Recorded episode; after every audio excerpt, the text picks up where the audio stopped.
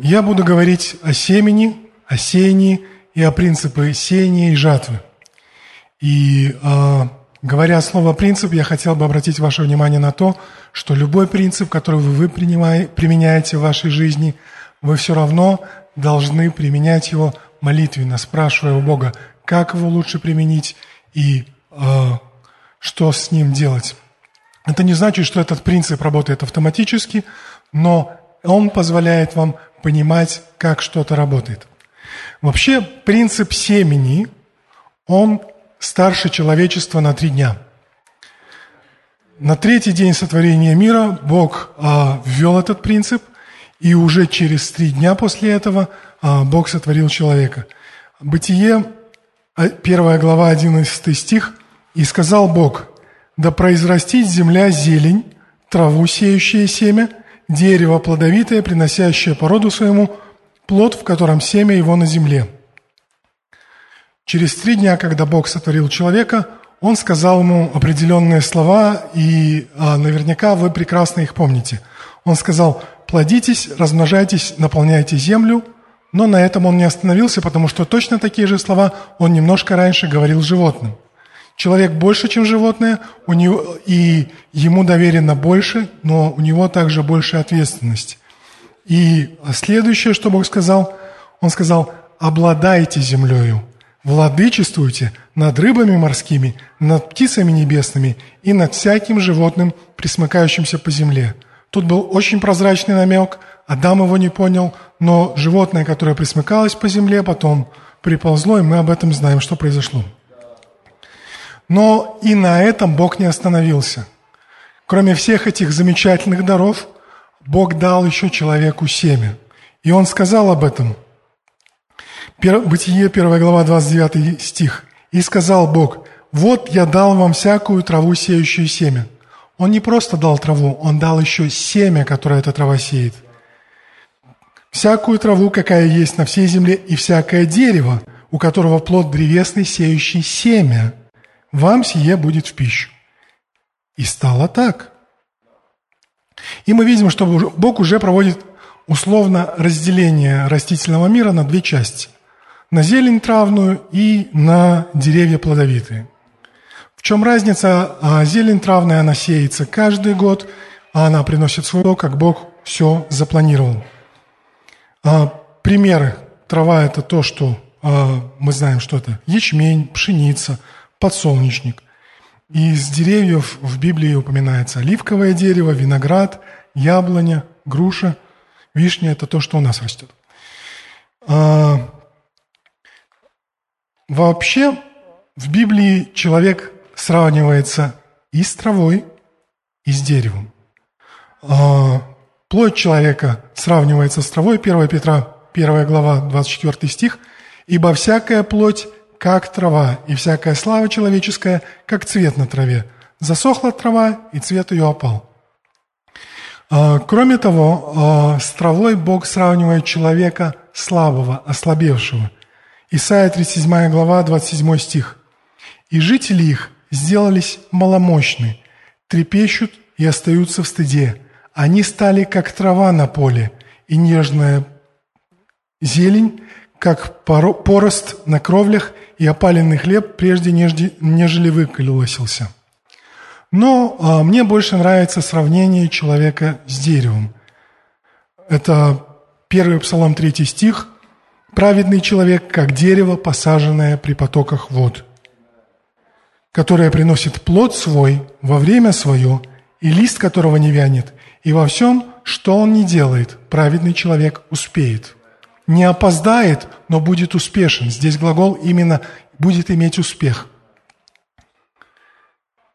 Псалом 91, 13 стих. «Праведник цветет, как пальма, возвышается, подобно кедру на Ливане». И 37 глава Исаия, 31 стих. «И уцелевший в доме Иудином остаток опустит опять корень внизу и принесет плод вверху». Вообще слово «семя» которое упоминается э, в первой главе Бытия, это слово на иврите имеет несколько переводов, и в разных местах Библии оно переводится по-разному, но это все то же самое слово. Оно может переводиться как семена, посевы, потомство, род и племя. Почему так? Дело в том, что э, там есть коренное слово «корень» в этом слове, и все слова, которые однокоренные с ним, в иврите, они несут все равно тот оттенок, который несет корень. И э, поэтому, когда э, говорится о семени, можно сказать, что речь идет еще и о том, что это семя принесет в будущем. Кто-то где-то сказал, что легко сосчитать, сколько в яблоке семечек, но только Бог может сосчитать, сколько в семечке яблок, сколько в семечке яблонь. Может быть, не одно, если вы съедаете вместе семечком. Хорошо, мы пойдем дальше и посмотрим вот на что. А, мы посмотрим на Ноя. Ной строит ковчег, потому что Бог сказал ему взять ковчег животных и птиц, чтобы сохранить племя для всей земли. Другими словами, чтобы сохранить семя для всей земли. Это то же самое слово в иврите. И э, Ной взял в ковчег животных, он взял, кстати, не чистых по паре, а чистых он брал по семь штук. И, э, ну, наверное, нечистые не так сильно заботили, а вот чтобы чистые точно остались, брали по семь штук. А, но есть те, кого Ной в ковчег не брал. Как вы думаете, кто это? Это рыбы. Они умеют плавать, им потоп был не страшен. Наступил потоп, вся земля оказалась под водой. Вода покрыла даже вершины гор. Что стало с растениями? Что стало с деревьями? Под таким слоем воды растения и деревья, они погибли. Но по Божьему плану эти и трава, и деревья, они приносят семена. И семена, они могут храниться. Но об этом позже поговорим. Но после того, как вода сошла, семена взошли, и земля снова наполнилась растениями.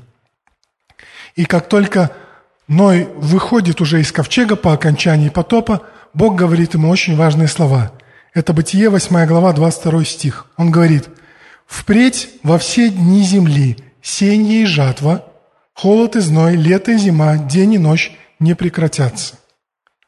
Во все дни земли, то есть Бог поставил этот принцип, как принцип, который действует на земле, пока земля есть. Следующее упоминание семени, о котором я хотел бы с вами говорить, это семя Авраама. В Ветхом Завете Бог говорит к Аврааму, Он говорит Аврааму о потомстве или о семени.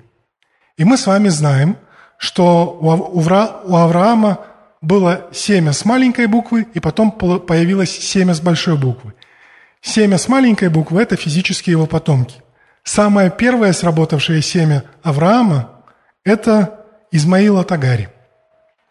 К сожалению, это а, не, не было то, что Бог запланировал, не было то, через что Бог собирался благословить Авраама, но это была попытка Авраама своими силами как-то помочь Богу исполнить его план. А, эта попытка очень дорого обошлась Аврааму, потому что после нее Бог не разговаривал с ним 13 лет. Если вы посмотрите, а, между 16 и 17 главой прошло 17 лет, прежде чем Бог начал снова говорить к Аврааму. 13. 13 лет прошло. 16 глава – конец и 17 начало. А, это очень хороший урок для нас. Во-первых, урок в том, что у всех из нас есть слабые стороны. У каждого из нас есть недостатки, и Бог, говоря об Аврааме как об отце вере, также показал и эту часть его, чтобы мы видели, что мы не безнадежны. А, еще один урок. Если у вас есть семя, не спешите, не торопитесь его сеять по своему усмотрению и по своему разумению. Придите к Богу, спросите, Бог, вот у меня есть семя, я бы его хотел посеять, как лучше, куда лучше? А, кроме семени с маленького э, буквы, у Авраама есть семя с большой буквы, это Иисус, через которого мы все являемся детьми Авраама по вере.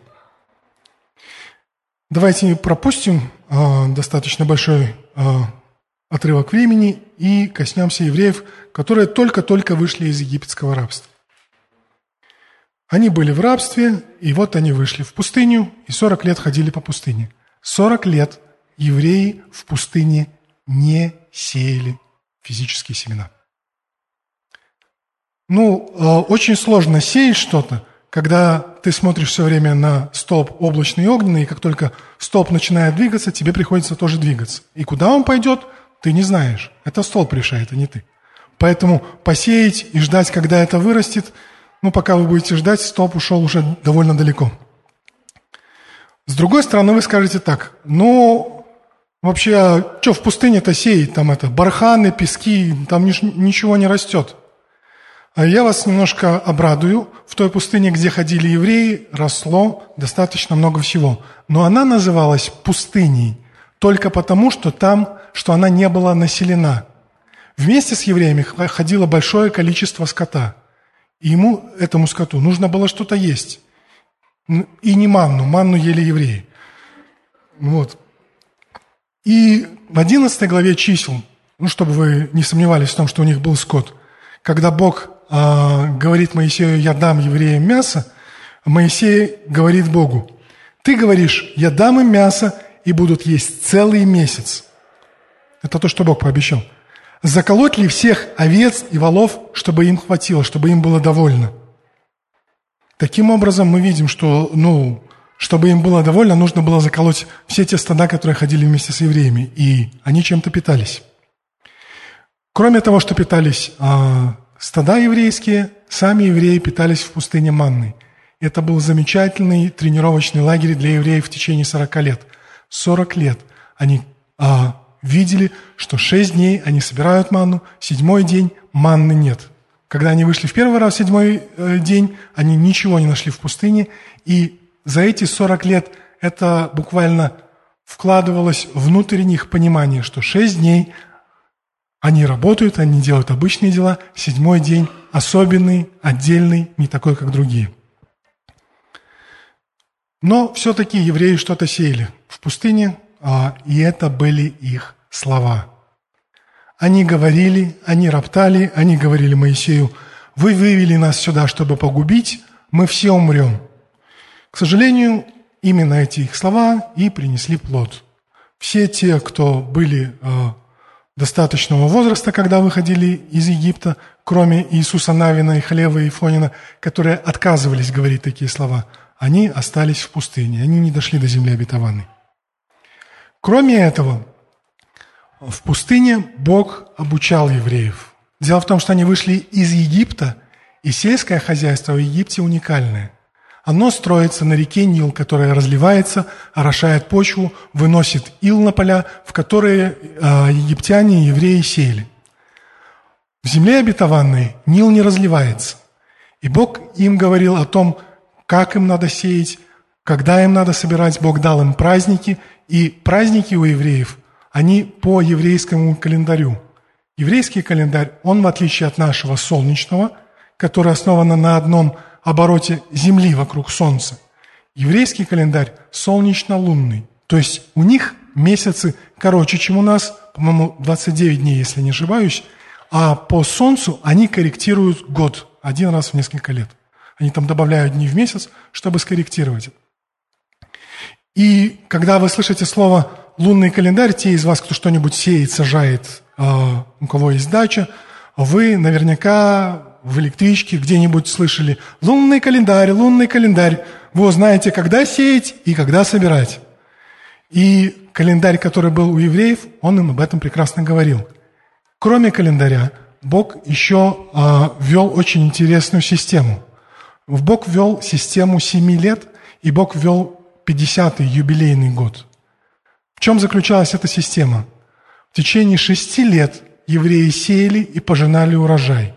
Принцип э, сеяния и жатвы работал в течение шести лет, и Бог пообещал сделать так, чтобы в шестой год евреи собирали такой урожай, чтобы им не нужно было сеять, чтобы прокормиться в седьмой год. В седьмой год они не сеяли, э, и урожай шестого года хватало, чтобы до конца шестого года, весь седьмой год, и пока еще вырастет урожай восьмой год.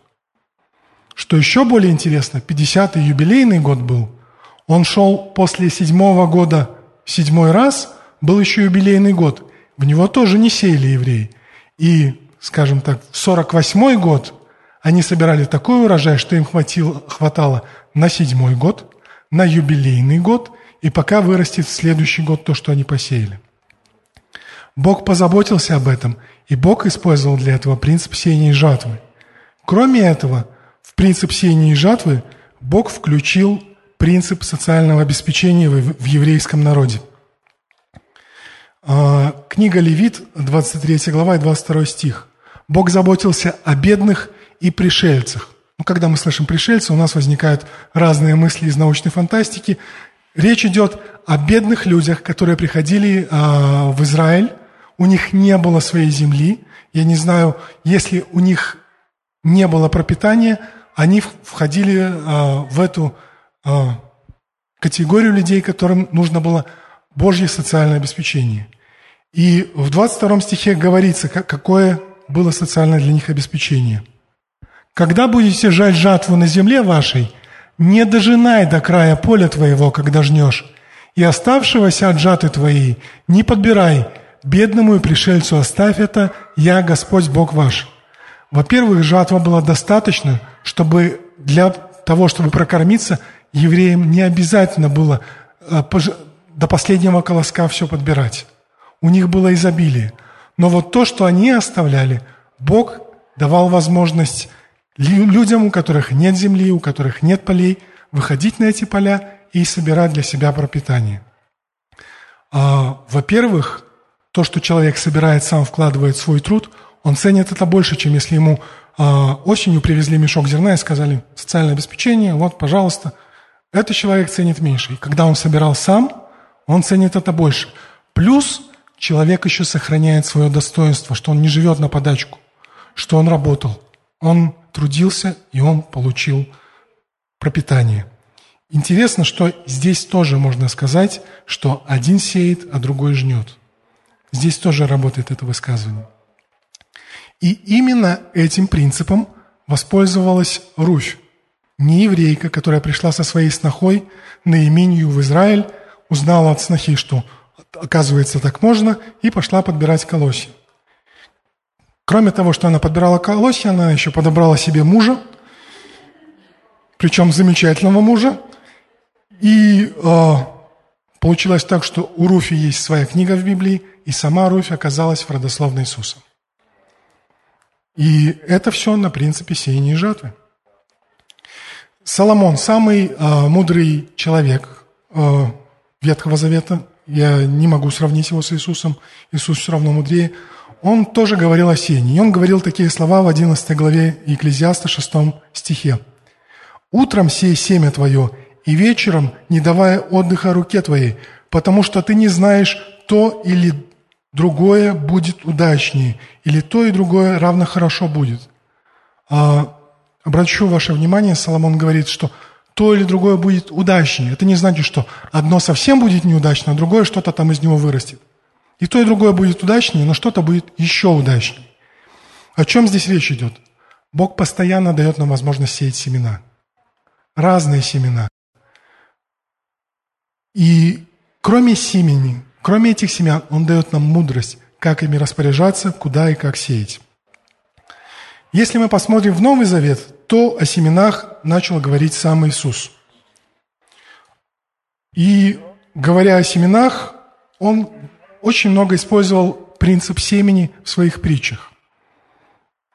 Ученики Иисуса были простыми людьми. Они жили, скажем так, в сельской местности, где вокруг были поля. Они видели эти поля постоянно. А дороги не были заасфальтированы, и а, они не жили в больших каменных городах, где ничего не растет. И объясняя им принципы духовного мира, Иисус использовал те примеры, которые им были близки, которые им были понятны он брал э, пример семени и говорил им. Он говорит, Царство Божье подобно тому, как если человек бросит семя в землю.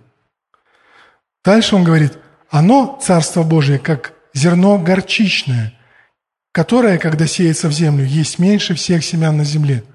Он говорил о, о том, что семя сеется рост, и точно так же это действует и в духовном мире.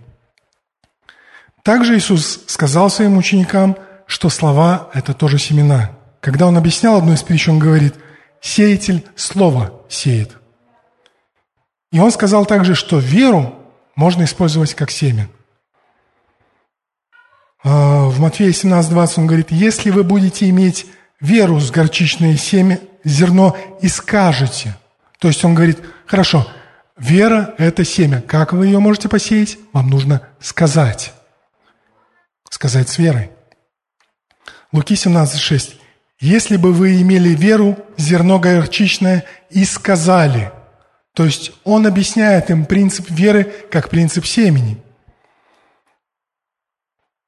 И дело не в том, что вера должна быть какого-то определенного размера, или она должна быть как раз вот как горчичное зерно, или она должна быть как семечко от подсолнуха. Нет. Иисус говорит, что какого бы размера ни была ваша вера, она работает как зерно, как семя. Вам нужно ее сеять, говорить слова веры. И семя вашей веры, даже самого маленького размера, будет приносить плод вашей жизни. Апостол Петр э, говорит о Слове Божьем, как о семени нетленном, пребывающем вовек. Это 1 Петра 1,23. Апостол Павел много говорит о сеянии и жатве. А в 1 Коринфянам в 3 главе он говорит о том, как работает Евангелие. И он говорит, «Я насадил, Аполлос поливал, но возрастил Бог». То есть те семена, Евангелия, которые мы сеем, которые мы говорим, Бог дает им рост. Другие люди могут их поливать, мы сажаем или другие люди сажают, но Бог дает им рост. А, говоря о сеянии и жатве, Павел а, в двух местах говорит вот что. Он достаточно прозрачно открывает этот а, принцип. И хотя он говорил в контексте финансов, в контексте пожертвований, но это действует во всех контекстах. 2 а Коринфянам 9.6. «При всем скажу, кто сеет скупо, тот скупо и пожнет, а кто сеет щедро, тот щедро и пожнет». Галатам 6.7. «Не обманывайтесь, Бог поругаем не бывает. Что посеет человек, то и пожнет». Другими словами, Павел говорит так. «Вы пожнете то, что посеяли, и пожинать будете в таких же пропорциях, в которых вы сеяли». Если вы сеете э, кукурузу, не выходите с лопатой и не пытайтесь найти картошку в земле. И наоборот, если вы закопали картошку, не выходите и не удивляйтесь, почему нет початков. Вы посеете, пожнете то, что посеяли. И вы пожнете в той пропорции, в которой вы посеяли. Что еще Павел говорит? Это очень важно. Он говорит такие слова. «Дающий же семя сеющему и хлеб в пищу подаст обилие посеянному вами, и умножит плоды правды вашей. А, ну, нам нравится обилие, нам нравятся плоды, нравятся плоды, но нам нужно знать, зачем Бог это делает, зачем Бог умножает посеянное нами, зачем Бог дает обилие. И я вам скажу. Дальше Павел говорит, чтобы вы всем богаты были не для себя, Хотя для себя это неплохо, когда у вас есть богатство, когда у вас есть достаток, когда вы заботитесь о своей семье, потому что тот, кто о своих не заботится, хуже, чем неверный. Но он говорит, чтобы вы богаты были на всякую щедрость, которая через нас производит благодарение Богу. Когда мы жертвуем, когда мы даем благотворительные дела, когда мы благословляем людей на Украине, когда мы делаем еще что-то для людей, у которых не так много, они благодарят за то, что мы делаем Бога, потому что а мы делаем это не потому, чтобы прославиться, но чтобы вся слава шла Богу. И благодарение уходит Богу. А, ближе к концу я хотел бы поговорить об одном человеке. Мы его уже упоминали. Это семя Авраама с маленькой буквы. Его зовут Исаак. И мы посмотрим на то, что происходило в 26 главе Бытия. А, предыстория. Исаак уже вырос – он взрослый. Авраам, похоже, недавно, незадолго до этого как раз умер. У Исаака дети, Исаак Иаков жена, и он понимал, что происходит. Он слышал, что происходит. Он видел, как ангел останавливает его отца, и Он видел, как Бог предоставляет овна, который запутался в чаще, в жертву вместо него. То есть все те обетования, которые Авраам получил, Авраам рассказал Исааку. Это также была еще одна причина, по которой Бог выбрал Авраама, потому что он сказал, я знаю, что Авраам своим детям расскажет то, что я говорю ему. И э, все это сказав, э, мы возвращаемся к Исааку в 26 главе э, Бытия. Исаак сталкивается с проблемой. Он сталкивается с тем, что в земле голод. Голод – это когда не урожай, когда земля не родит. И э, не бывает так, что э, земля не родит, не родит, не родит, а потом бабах, большой урожай. Э, что Исаак делает? Он решает устроить релокацию, релацироваться, перенести свой бизнес в другую страну и начать с нуля в Египте. Он уже собирает вещи, собирает, сажает жену на осла или на верблюда. Наверное, на верблюда все-таки, чтобы удобнее было. И тут Бог обращается к нему и говорит, не ходи в Египет, оставайся здесь, где я сказал тебе. Он говорит, «Э, я буду с тобой и благословлю тебя и исполню клятву, которой я клялся Аврааму. Что делает, э, где это происходит? Это происходит в Гераре. Это город, в котором э, за шесть глав до этого побывал Авраам. И это филистимский город, там царствует Авимелех. А, у меня все-таки складывается впечатление, что это мог быть тот самый Авимелех, который был при Аврааме 75, за 75 лет до этого. Ну, люди там жили достаточно долго. И э, Исаак поступает, как и его отец. Ну, у белорусов есть поговорка «Який дуб, таки клин, який батька, таки сын». Исаак делает совершенно то же самое, что сделал Авраам. Он говорит, это моя сестра – это все выплывает, Авимелех на него сердится, но все, а, ситуация исправляется, и мы подходим к 12 и 13 стиху. И это то, на что я хотел бы обратить ваше внимание. Когда мы сталкиваемся с проблемой, нам нужен выход, нам нужно решение. Когда у нас есть нужда, нам нужен ответ на нашу нужду. Нуждой Исаака в этой земле был голод – была нехватка, в общем-то, продовольствия. И в 12 стихе 26 а, главы а, Бытия, хорошо, мы видим, что говорится об Исааке. «И сеял Исаак в земле той, и получил в тот год ячменя во сто крат. Так благословил Господь». Сказал, я благословлю. Господь благословил. А, чтобы вы понимали, что произошло – если действительно речь идет о ячмене, и это то, к чему исследователи Библии склоняются, то обычный урожай ячменя не в голодное время, это 25-30 крат. То есть зернышко получается 30. В лучшем случае. Если бы речь шла о каких-то наиболее плодородных землях, то э, вот в той местности, где находился Исаак, ну, поблизости, самый большой урожай считался – феноменальным был 50 крат. Исаак пожал во 100 крат. То есть это очевидно, что земля после голода, после засухи ничего не рожала, и вдруг во 100 крат это было благословение от Бога. Так благословил его Господь. Господь благословил сеяние Исаака, Господь благословил его семя и дал стократный урожай. И 13 стих уже является результатом.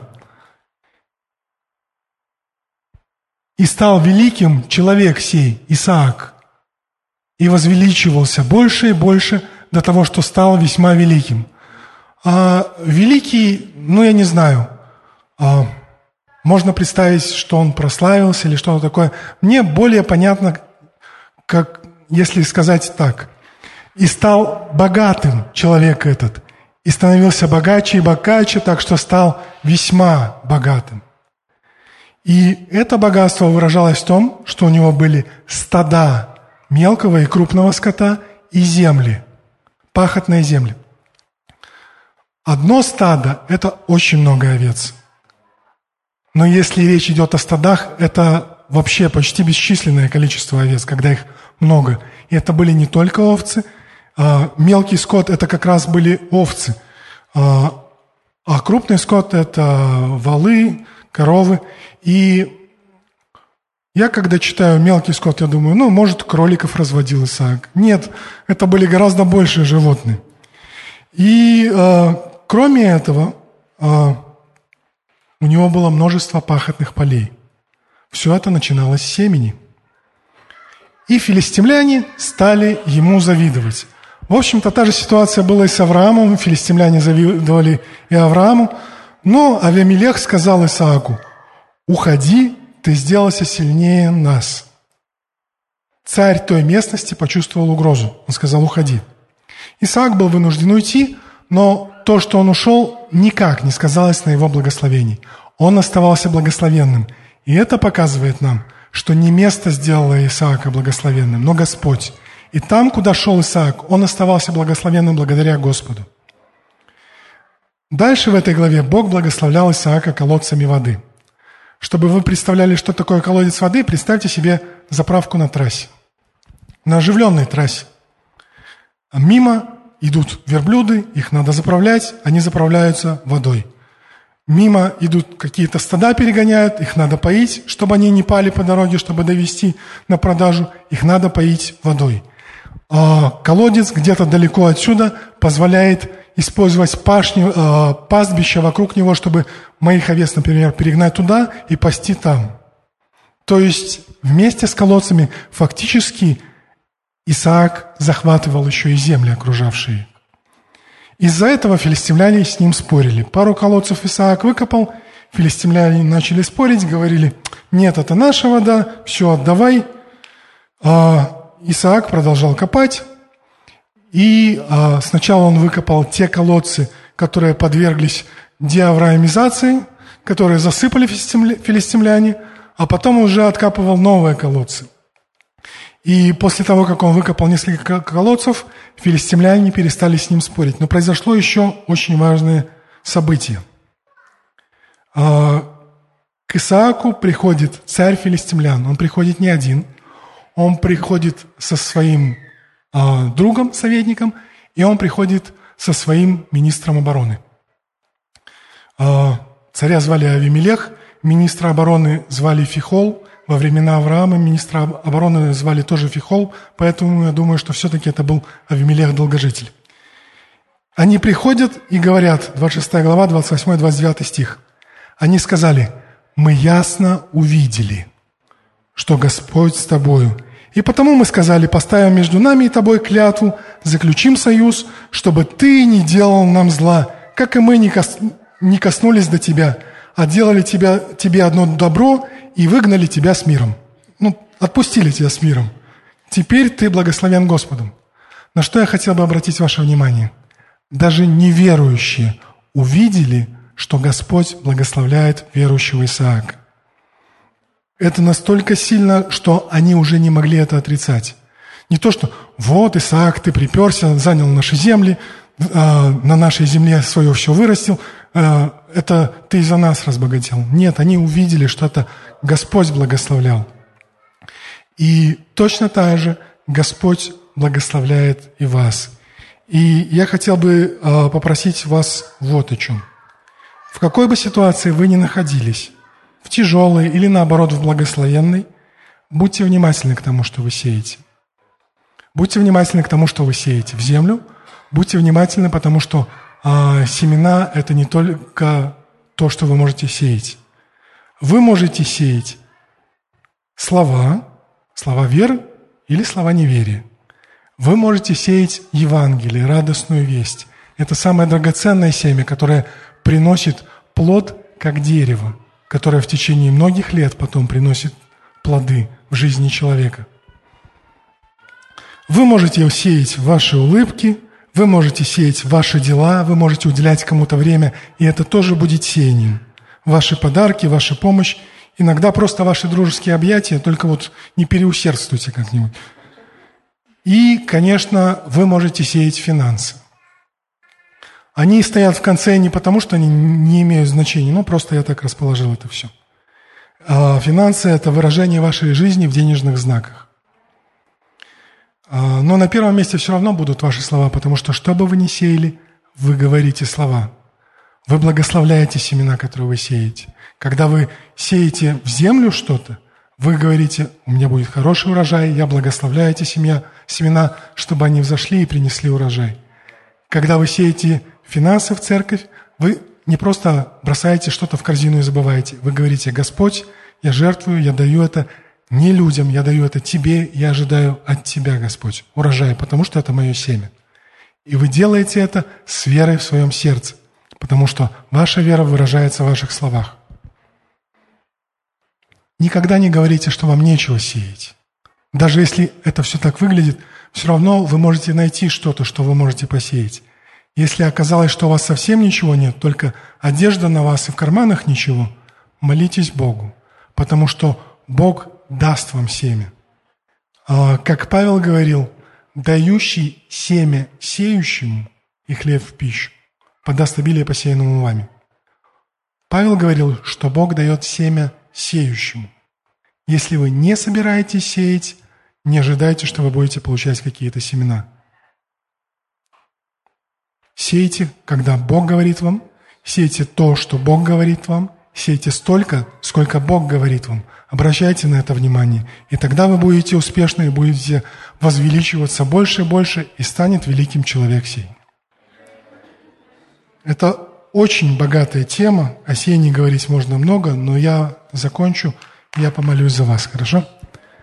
Господь, я благодарю Тебя за тех, кто слышал это слово. Я прошу, чтобы то семя с моего слова, то семя Твоего слова, которое я говорил, оно попало в добрую почву их сердец и приносило плод, чтобы они сами могли сеять и пожинать в своей жизни стократный урожай, который Ты даешь им, которым Ты благословляешь их. Благослови их также мудростью, какие семена сеять, какие молитвы сеять, чтобы они были благословением для тех, кто окружает их, и чтобы те, кто окружает их, ясно увидели, что Господь с ними. Во имя Иисуса. Аминь.